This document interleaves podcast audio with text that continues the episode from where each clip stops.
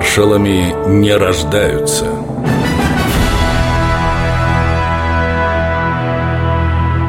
Василий Соколовский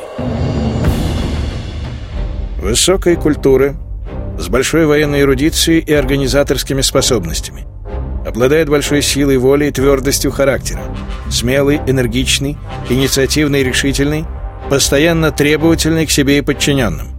Это аттестация на генерала Василия Соколовского. В годы войны он участвовал в разработке многих наступательных операций Красной Армии, в том числе Висло-Одерской, когда войска Первого Украинского фронта всего за 20 дней продвинулись вглубь немецкой обороны на 250 километров. Такого стремительного маневра фашистское начальство, в том числе генерал Фридрих Мелентин, совсем не ожидало.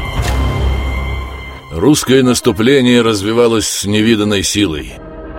Было ясно, что их верховное главнокомандование полностью овладело техникой организации наступления огромных механизированных армий.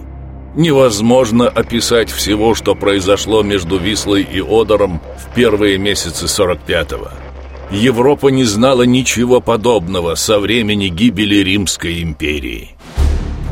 А потом был штурм Берлина. Ночью 1 мая линию фронта перешел начальник штаба сухопутных войск Германии генерал Крепс. Он сообщил, что Гитлер покончил самоубийством, в стране образовано новое немецкое правительство, а он, Крепс, уполномочен ознакомиться с условиями капитуляции. Разговаривал с фашистским военачальником Василий Соколовский. Личному составу Берлина гарантируется неприкосновенность. Офицерам разрешается оставить при себе холодное оружие.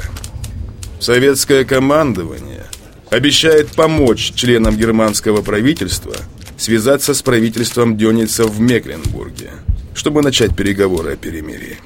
Но только при условии безоговорочной капитуляции.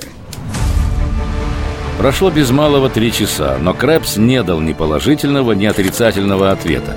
Соколовский позвонил Жукову. Георгий Константинович, что-то они хитрят. Крэпс заявляет, что не уполномочен решать такие вопросы. Этот вопрос, по его словам, может решать только новое правительство Германии во главе с Дёницем. Думаю, нам следует категорически требовать безоговорочной капитуляции. Верно. Именно так мы и должны поступить.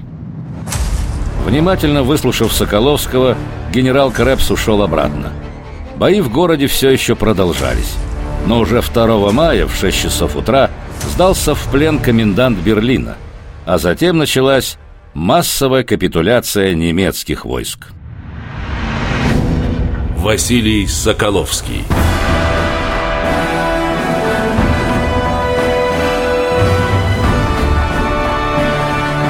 Маршалами не рождаются –